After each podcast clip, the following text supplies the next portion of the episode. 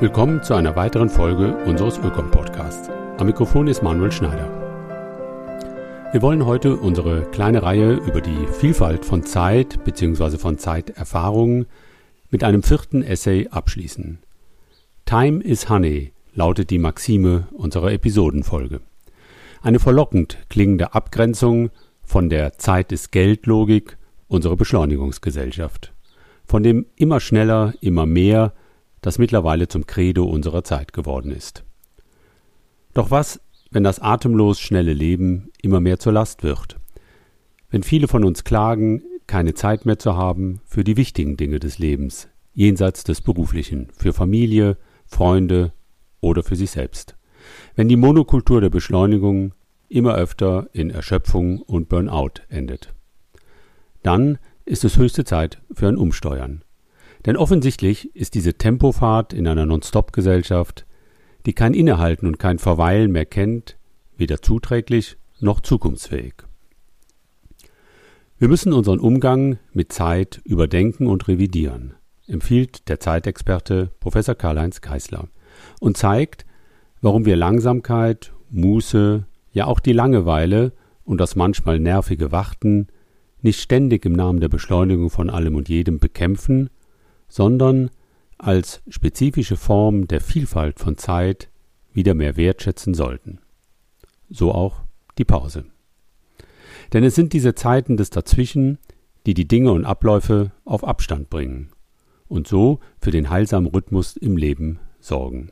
Es sind die kleinen Sonntage unseres Daseins, die uns die Freiräume schaffen, darüber nachzudenken, was war und was kommen wird, die Zwischenzeiten fürs Abschalten und Verarbeiten bieten, fürs Nachdenken und Vorausdenken. Spielräume der Fantasie. Höchste Zeit also für ein Loblied auf die Pause, das wir dem Buch Time is Honey von Karl-Heinz und Jonas Geisler entnommen haben. Sprecher ist Werner Hertel. Es ist einer der großen Irrtümer unserer Zeit, mittels Beschleunigung und Zeitverdichtung mehr Leben ins Leben bringen zu können. Das Gegenteil tritt ein. Je schneller wir werden, umso häufiger kommen wir zu spät, umso mehr verpassen wir. Nicht jedoch, weil wir nicht rechtzeitig dort sind, wo wir hinwollen, sondern weil wir, gehetzt von der Terminfülle, die es einzuhalten, und den vielen Dingen, die es zu tun gilt, an den schönen und angenehmen Zeiten und Erfahrungen des Lebens vorübereilen. Längst hat der Eroberungshunger der maßlosen Beschleunigung die einst abwechslungsreichen Ufer der Zeit planiert, begradigt und ihrer Vielfalt beraubt. Der Zeitgeist liebt die Pause nicht. Die Diktatur des immer schneller und die des Zeitsparens hat die Pause zu ihrem Feindbild erkoren. Im Fernsehen ist jede Pause eine Sendestörung, im Internet ein Defekt, im Straßenverkehr ein Ärgernis und in der Arbeitswelt nichts weiter als ein geldwerter Zeitverlust. Allein in der widersprüchlichen Form von Werbepausen können Pausenzeiten Toleranz und Akzeptanz erwarten. Sie folgen dem Motto Pausen verkaufen wir. Es ist traurig zu sehen, dass Pausen nur mehr dort geduldet werden, wo sie den Verwertungsinteressen der Ökonomie entgegenkommen und als treue Zuarbeiter jenes Zeit ist Geld Imperiums fungieren, das es auf die Eliminierung sämtlicher ökonomisch nicht verwertbarer Zeitqualitäten abgesehen hat. Die Pause hat eine lange und ehrwürdige Geschichte. Eine würdige Gegenwart hat sie nicht. Im alten Griechenland waren Pausen unverzichtbarer Teil der Lebensqualität. Die historischen Quellen lehren uns, dass ein gewisser Aristos im Jahr 309 vor Christus für seine Musiker mehr Pausenzeiten verlangt hat und dafür sogar den ersten uns aus der Geschichte bekannten Streik riskierte. Dass auch die Römer dem Pausieren und dem Innehalten viel Positives abgewinnen konnten, wissen wir von Cicero, der in seiner Schrift über den Redner einen engen Zusammenhang zwischen dem Pausenmachen, dem Innehalten und Nichtstun einerseits und der bürgerlichen Freiheit andererseits herstellte. Mir scheint nämlich, schreibt Cicero, selbst ein freier Bürger nicht wirklich frei zu sein, der nicht irgendwann auch einmal einfach nichts tut. Ciceros Hinweis ist heute so aktuell wie damals. Ein kleiner Test belegt es. Eine der am stärksten irritierenden Fragen, die man einem Zeitgenossen heutzutage stellen kann, lautet Was tust du, wenn du nichts tust? Die wenigsten kommen auf die Idee, einfach nichts zu tun. Und eine Mehrheit derer, die es wirklich fertig bringt, nichts zu tun, hält das für eine schreckliche Erfahrung. Die Pause ist ein Dazwischen, ein zeitliches Intervall zwischen zwei Aktivitäten, zwei Zuständen. Pausen sind zeitliche Zwischenräume, Zwischenzeiten. Pausen sorgen für Abstand und dadurch für den Aus- und den Durchblick. Das ist der Grund für ihre Unverzichtbarkeit. Sie unterbrechen ein Tun durch ein Nichtstun, machen durch einen Akt des Unterlassens aus einer Handlungssequenz zwei. So bewahren Pausen die Menschen vor dem grausamen Schicksal des Sisyphos, ununterbrochen weitermachen zu müssen. Die Pause ist ein sanfter Sturz aus dem Gewohnten. Sie macht das, was sie unterbricht, zu etwas Vergangenem und das, was ihr folgt, zu etwas Zukünftigem. Dadurch, dass sie Abstand schafft, schafft sie zugleich Ende und Anfang. Anfangen kann man nur, wenn man zuvor aufgehört hat und dadurch Ende und Beginn zeitlich auf Distanz gebracht wurden. Das ist die Funktion der Dehnungsfuge Pause. Pausen sind also nicht nichts, Sie sind weder leere noch überflüssige Zeiträume und sie sind keine Zeitverluste. Wenn sie's doch sind, dann sind sie wertvolle Zeitverluste. Weil in ihnen nichts geschieht, geschieht etwas, was sonst nicht geschehen würde. Beim Nichtstun, so Lao Tse pointiert, bleibt nichts ungetan. Das ist, was den Pausen ihren Wert verleiht, ihr schöpferisches Potenzial ausmacht und die Pausierenden distanz- und urteilsfähig, im besten Sinne kritisch macht.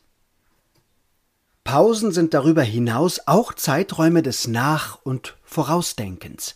Sie sind Spielräume der Fantasie, der Tagträumerei und des Ab- und Umschaltens. Es sind vornehmlich die Pausen, in denen die Sinne und Gedanken Auslauf haben. Das hat Walter Benjamin auch so gesehen. Zum Denken, notiert er, gehören nicht nur die Bewegung der Gedanken, sondern ebenso ihre Stilllegung. Das war es, was die Pausenverächter hinter den glitzernden Glasfassaden, die uns bei ihrer pausenlosen Jagd nach dem schnellen Geld nahe an den Abgrund geführt haben, vergessen hatten. Kafka hätte sie zwar frühzeitig durch den Hinweis warnen können, dass das pausenlose Leben zu einer fortwährenden Ablenkung wird, die, wie er schreibt, nicht einmal zur Besinnung darüber kommen lässt, wovon sie ablenkt. Doch sie hatten nicht die Zeit, ihn zu lesen. Die Hauptsünde der Menschheit, so Kafka, ist ihre Unruhe und ihre Ungeduld. Sie sind es, die den Menschen das Paradies gekostet haben, und sie versperren ihnen, weil sie davon nicht lassen können, den Weg dorthin auch zurück. Kurzum, nicht die Ruhe, die Pause ist die erste Bürgerpflicht. Also, Pause machen ist keine Sünde, es ist nicht einmal eine Fahrlässigkeit und erst recht ist es keine verlorene Zeit.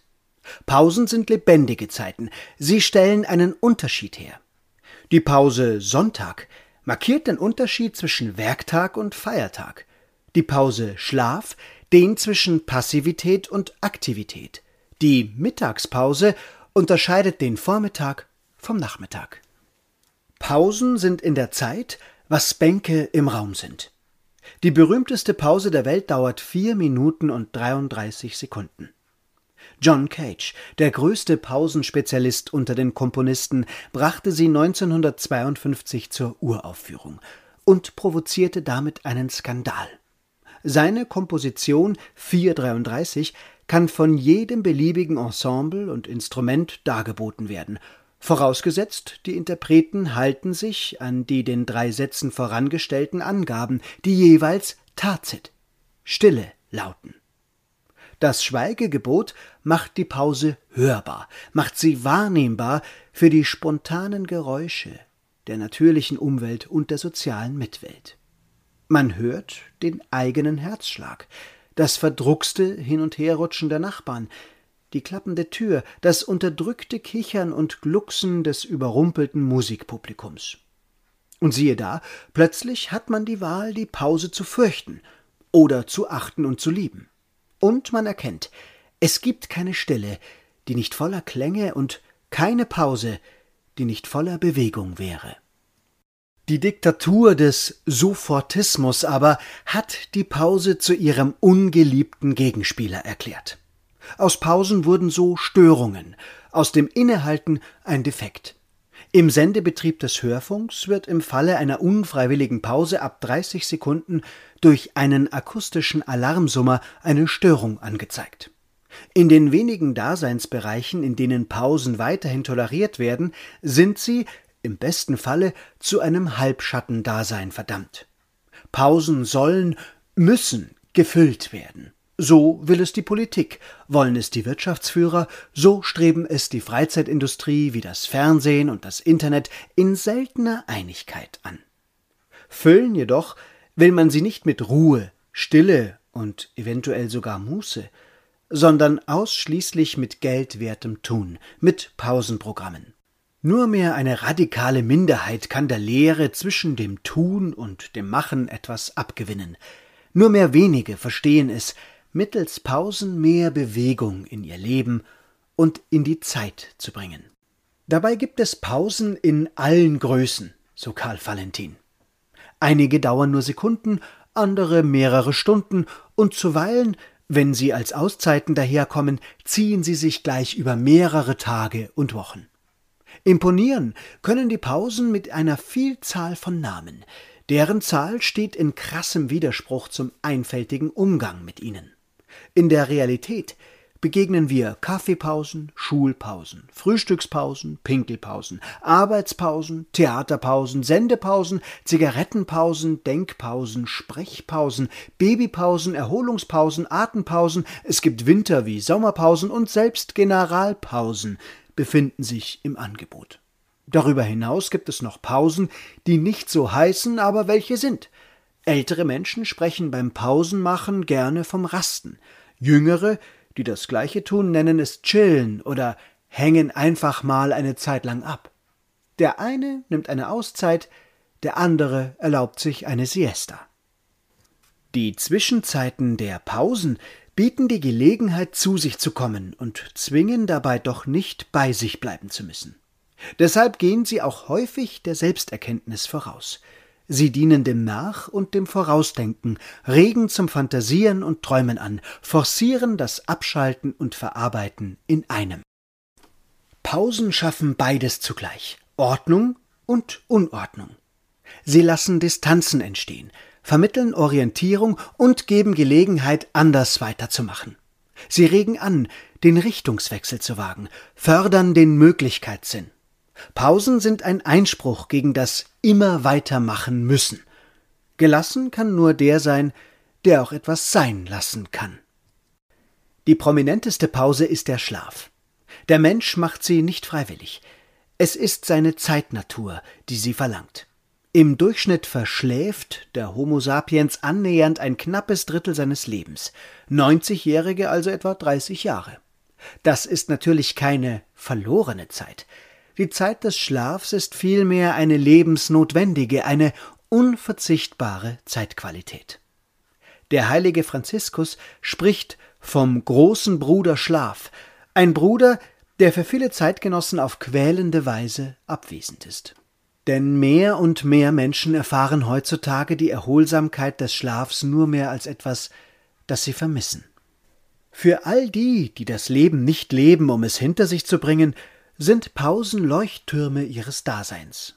Sie weisen ihnen den Weg und bewahren sie davor, an den Untiefen ihres Tuns zu scheitern.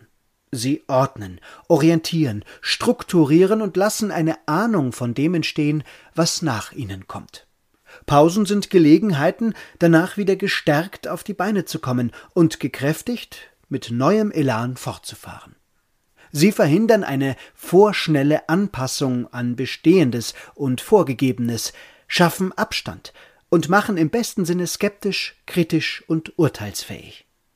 Pausen sind Zeiten fürs Nachdenken und Vorausdenken, fürs Abschalten und Verarbeiten. Sie ermuntern, sich spielerisch zu erproben und Möglichkeiten auszutesten.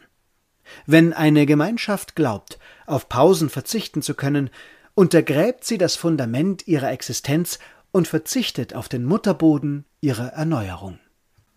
Der Weg zu Zeitwohlstand, Zeitzufriedenheit und einem zeitreichen und zeitsatten Leben führt durch die Doppeltüre von Pause und Ruhe.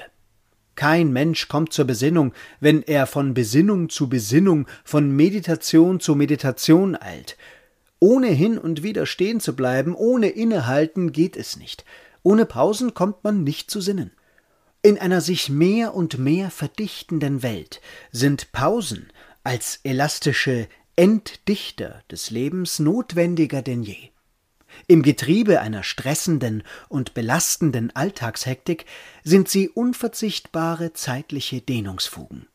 Dabei sind jene Pausen, in denen man nicht gestört wird, nur mehr die zweitwichtigsten.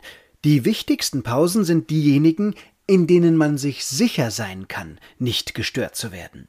Sie erlauben, auch wenn's nur für kurze Zeit ist, den Ausstieg aus der Zwangsläufigkeit des Geschehens und garantieren, was wir Freiheit nennen. Hätte die Freiheit zwei Schwestern, dann hieße die eine von ihnen Muße, die andere Pause. Die Pause ist der Rundumverwertung von Zeit in Geld im Wege. Sie steht damit heute unter Rationalisierungsdruck und damit zur Disposition.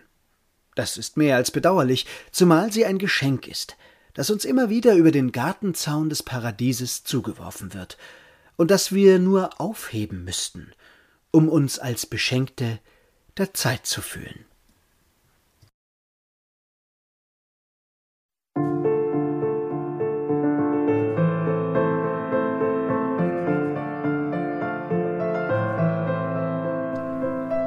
Das war der Ökom-Podcast, heute mit einem Essay des Zeitforschers Karl-Heinz Geißler. Sprecher war Werner Hertel. Schön, dass Sie dabei waren.